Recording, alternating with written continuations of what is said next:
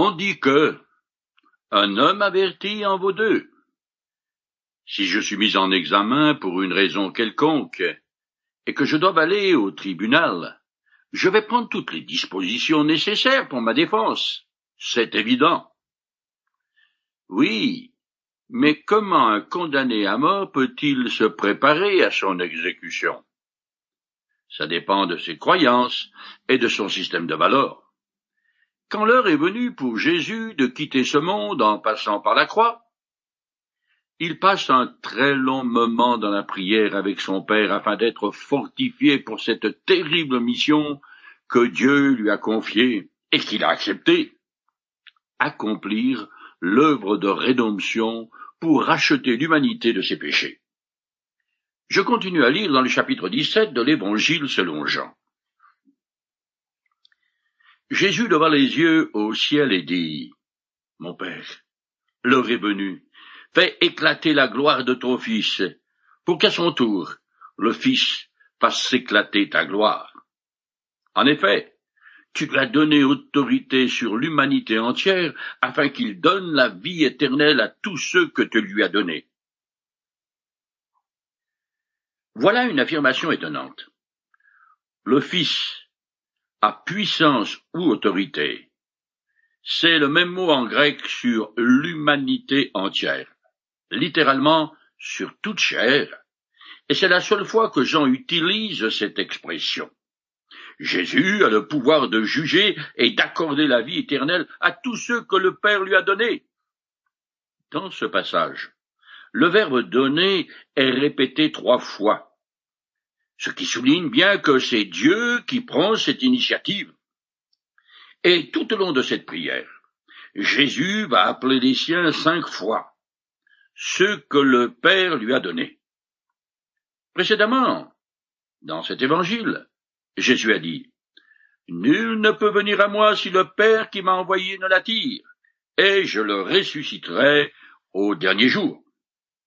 C'est donc le Père qui prend l'initiative d'attirer à lui ceux qui doivent recevoir la vie éternelle, c'est-à-dire les êtres humains dont les noms sont inscrits dans le livre de vie de l'agneau qui, assez curieusement, a été rédigé dès la fondation du monde, nous dit Jean dans le livre de l'Apocalypse.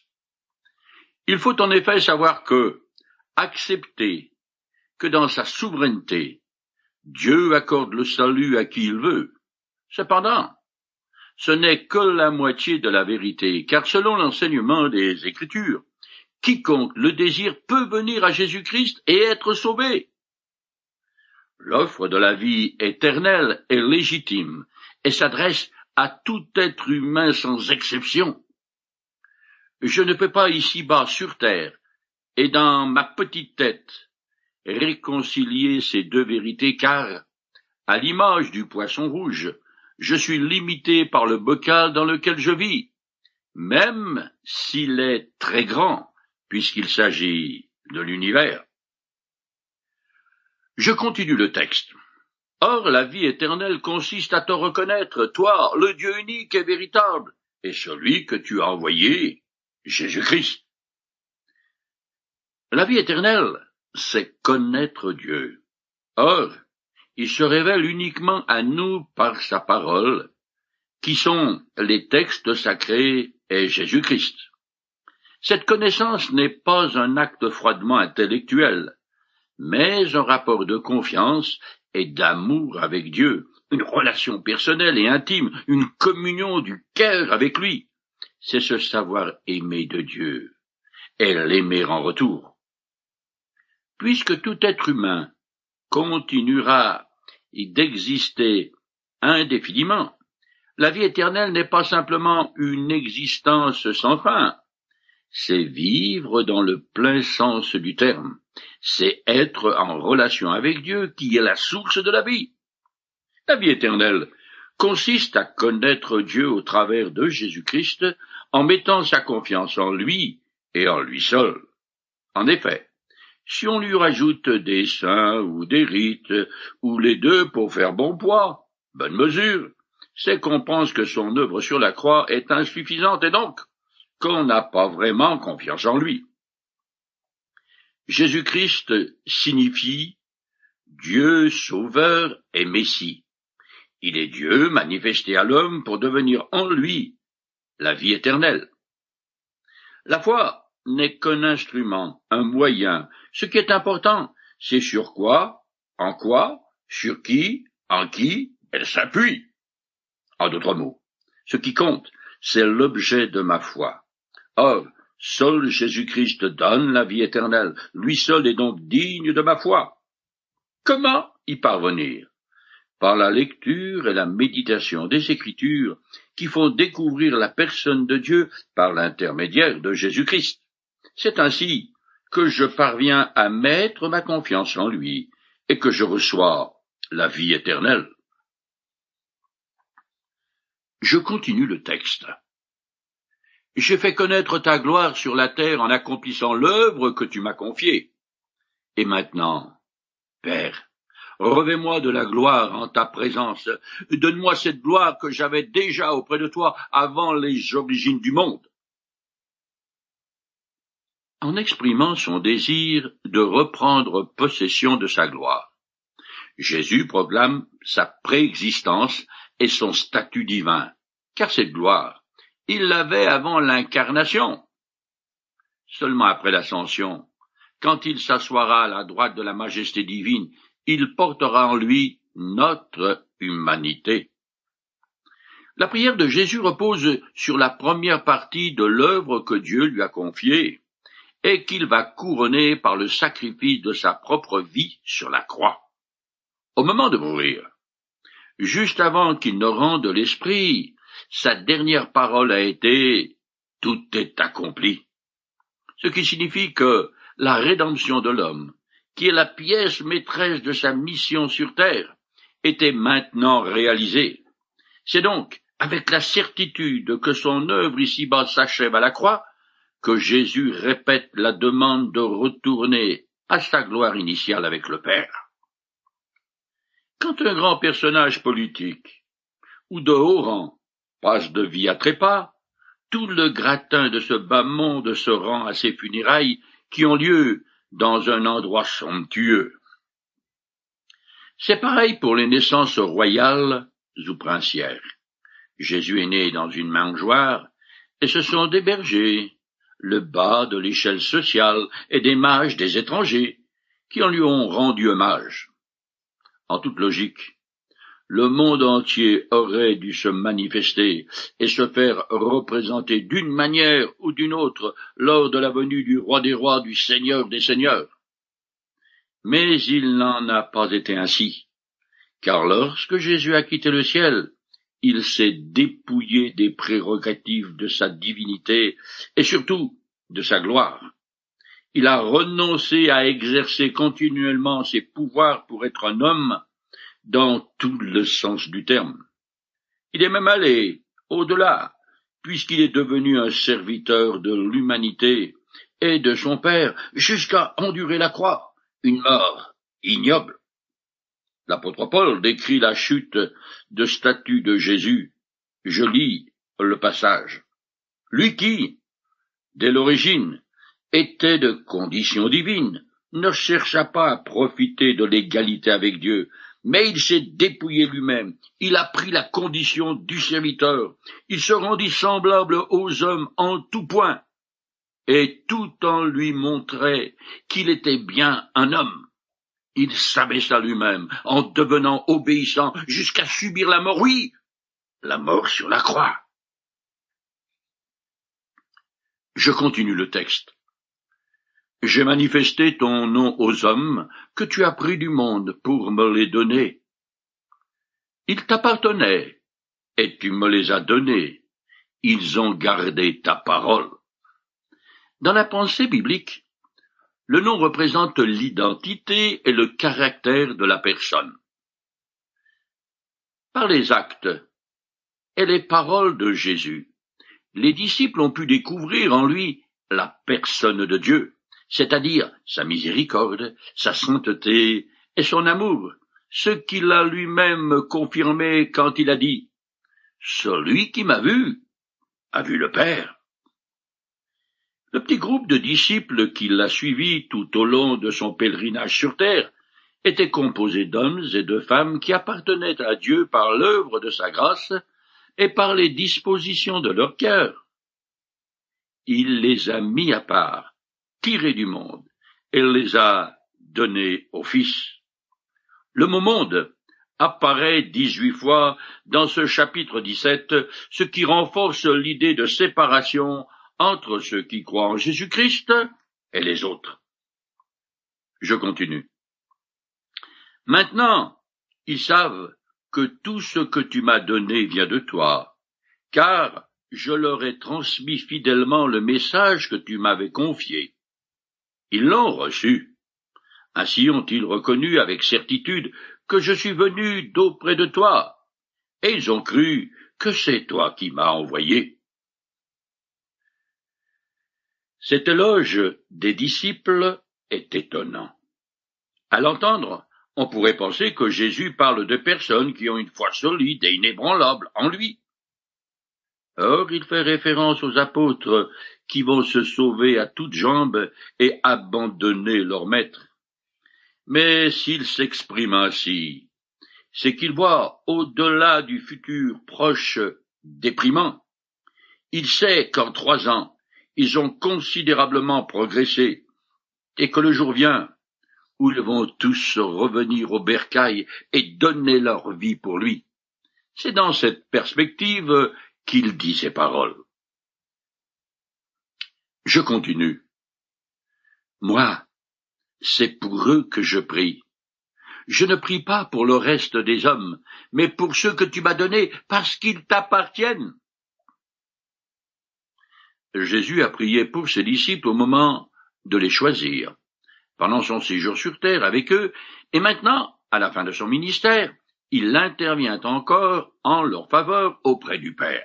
De plus, il sait qu'il intercède aujourd'hui pour tous ceux qui lui appartiennent. Je lis un passage. Qui accusera encore les élus de Dieu? Dieu lui-même les déclare justes. Qui les condamnera? Le Christ est mort, bien plus il est ressuscité. Il est à la droite de Dieu, et il intercède pour nous par ses prières pour ceux qui croient en lui. Jésus montre tout l'amour et l'intérêt qu'il a pour les siens. Dans cette prière qui précède de quelques heures son arrestation, le Seigneur se préoccupe de ses disciples. Il ne prie pas pour le reste des hommes qui sont hostiles et incrédules. Cependant, c'est bien pour eux, pour le monde entier qui va s'offrir en sacrifice. De plus, juste avant son ascension, il donne l'ordre à ses disciples d'aller jusqu'aux extrémités de la terre pour apporter la bonne nouvelle du salut par la foi en lui. Ce n'est pas tous, car le Saint-Esprit aussi exerce un ministère auprès des chrétiens et des non-croyants. C'est lui qui convainc les hommes de leur péché, de leur culpabilité aux yeux de Dieu et que, du fait de sa justice, Dieu va les juger, à moins qu'ils ne se repentent et se réfugient en Jésus-Christ en l'acceptant comme leur sauveur. Je continue le texte. Car tout ce qui est à moi t'appartient, comme tout ce qui est à toi m'appartient. Ma gloire rayonne sur eux. N'importe qui peut dire à Dieu, tout ce qui est à moi t'appartient. Mais Jésus dit, tout ce qui est à toi m'appartient, ce que nul ne peut dire sinon la seconde personne de la Trinité. Ces paroles révèlent une nouvelle fois l'unité, l'intimité et l'égalité de Jésus avec le Père. Sous le régime de l'Ancien Testament, l'Éternel habitait au milieu de son peuple et manifestait sa gloire puis ce fut Jésus qui le représenta sur terre. Ensuite, ce sont les apôtres qui vont glorifier leur maître en devenant des serviteurs dévoués et fidèles jusqu'à leur mort. Aujourd'hui, sous le régime de la grâce et dans l'ère de l'Église, les croyants ont à charge d'honorer Jésus-Christ en menant une vie vertueuse, en obéissant à ses commandements et en devenant des exemples de pardon, de miséricorde et d'amour.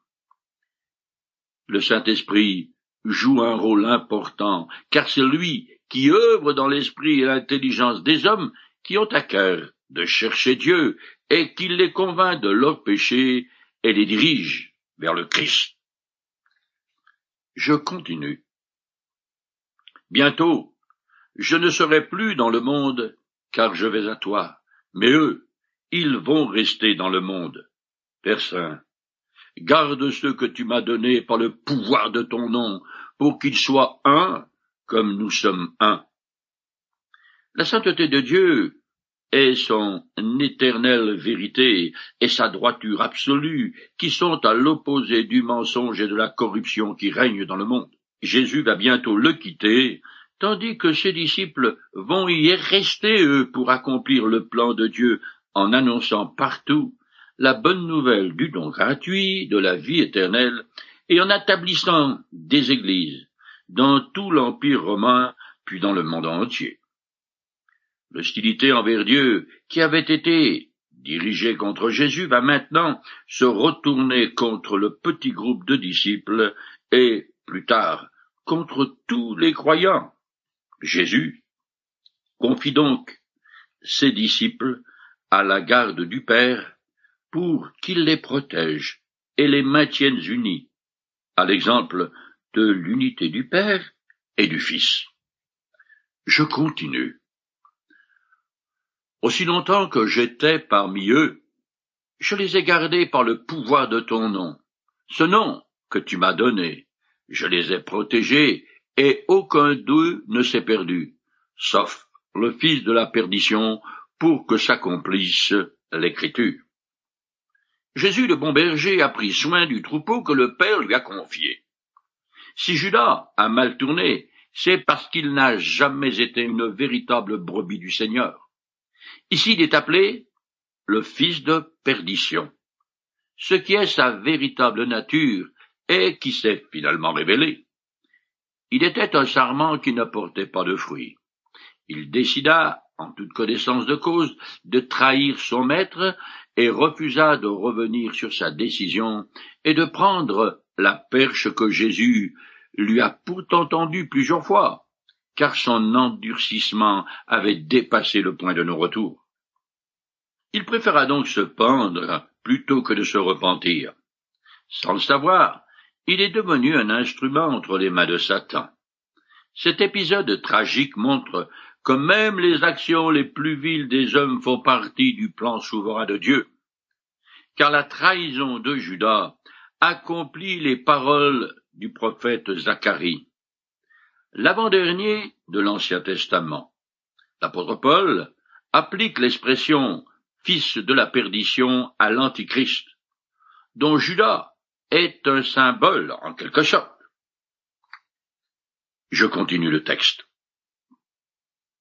À présent, je retourne auprès de toi, et je dis tout cela pendant que je suis encore dans le monde, pour qu'ils possèdent en eux cette joie qui est la mienne, une joie parfaite. Le discours que Jésus a fait aux apôtres dans la chambre haute, ainsi que cette prière, leur sera d'un grand réconfort, car après sa passion, ils se rappelleront ses paroles, ils comprendront la valeur de son sacrifice et comment le Seigneur a prié pour eux de tout son cœur. Alors, même dans le creuset des persécutions, ils seront remplis de sa joie parfaite. Je continue. Je leur ai donné ta parole, et le monde les a pris en haine, parce qu'ils ne lui appartiennent pas, comme moi-même je ne lui appartiens pas. Un peu plus tôt, le Seigneur a dit, Je leur ai transmis fidèlement le message que tu m'avais confié, et ils l'ont reçu. Maintenant, il continue d'intercéder pour les disciples en rappelant le danger qui les guette, parce qu'ayant accepté les paroles de Dieu que Jésus leur a révélées, ils sont séparés du monde et de sa corruption. Les textes sacrés génèrent la haine de ceux qui sont contre Dieu. En effet, aucun écrit n'a autant été attaqué que la Bible. Au travers des siècles, un très grand nombre de chrétiens ont préféré endurer le martyr plutôt que de renier ou se séparer des Écritures saintes. Elles gênent beaucoup à cause de leur caractère révolutionnaire. En effet, elles enseignent qu'il y a un Dieu unique et que Jésus-Christ est le seul médiateur entre lui et les hommes. Cette position, considérée extrême, est totalement inacceptable par ceux qui, dans leur soif de pouvoir, utilisent la religion pour faire pression sur autrui. C'était le cas des pharisiens du temps du Christ. Aujourd'hui, où il est interdit d'interdire, et où tout le monde, il est gentil, Jésus, qui a dit qu'il n'y a qu'une seule vérité, et c'est lui, est plutôt malvenu.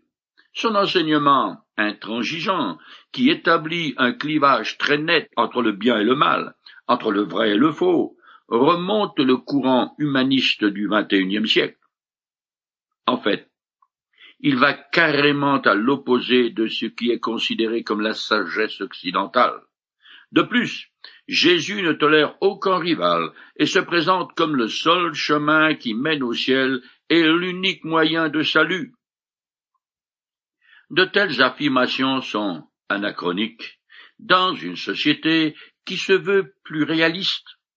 Alors, il existe beaucoup de mouvements qui veulent le faire taire. Ceux qui croient que l'enseignement des textes sacrés est absolument la seule vérité sont généralement plutôt mal vus. Au mieux, on les traite de bigots, et au pire, on les considère comme dangereux et on les persécute. Je continue le texte. Je ne te demande pas de les retirer du monde, mais de les préserver du mal. Le mot pour mal peut vouloir dire mal moral ou le diable. Ou bien sûr, les deux. Bien que Jésus va quitter cette terre, les croyants, eux, sont appelés à vivre dans le monde, même s'ils ne partagent pas ses valeurs l'hostilité et la persécution qu'ils auront à subir ne sont pas des bonnes raisons pour se retirer de la société et vivre en ermite, en retrait et en sécurité dans une communauté fermée. Dieu veut que ses disciples soient des témoins de la vérité et de la lumière au sein d'un faux système où Satan mène le bal. La première fois que Jésus a prié son Père, c'était pour qu'il garde les croyants sans préciser de quoi. Ici, par contre, sa requête est spécifique car il demande la protection de ses disciples contre le mal sous toutes ses formes, et du diable en particulier qui, bien que vaincu, est encore un ennemi avec lequel il faut compter. La plupart du temps, Satan intervient contre les chrétiens indirectement, par le biais de ces sous-fifres, de sinistres personnages, hommes iniques assoiffés de pouvoir. En gros, le diable utilise deux méthodes différentes. Tout d'abord, la violence. Au moyen de persécutions, il élimine systématiquement les chrétiens. C'est aussi la manière d'agir nazi avec les juifs. Mais cette stratégie s'est rarement révélé efficace avec les croyants, au contraire. Le sang des martyrs est presque toujours devenu la semence d'où l'Église s'est développée. Sa seconde façon de s'attaquer aux chrétiens est l'hérésie. Un peu de fausse doctrine est introduite par le biais d'un faux frère, et comme un peu de levain fait lever toute la pâte, le tout est empoisonné. Quand un parasite s'introduit dans une ruche faible, elle finit par disparaître parce que les abeilles n'ont pas la force de se défendre. Au fil des siècles, cette méthode diabolique et machiavélique a relativement bien fonctionné. Aujourd'hui, il y a sur le marché un nombre quasi infini de groupes qui disent détenir la vérité et qui se proclament les vrais disciples du Christ. Au temps où la nation d'Israël avait été choisie pour représenter l'Éternel sur terre, la majorité du peuple lui était infidèle et idolâtre, mais il a toujours eu un noyau de pur. Aujourd'hui, c'est un peu pareil. Le christianisme est comme une immense foire où s'affrontent toutes sortes d'idées contradictoires. C'est tellement compliqué qu'une chatte n'y retrouverait pas ses petits. Il y a de tout pour tous les goûts, mais aussi des vrais croyants, des fidèles à Jésus-Christ et à sa parole. Pour quelqu'un qui cherche Dieu et la vérité, le chemin est ardu, mais c'est le devoir de tout un chacun de chercher jusqu'à ce qu'il trouve Dieu et la vérité en Jésus-Christ.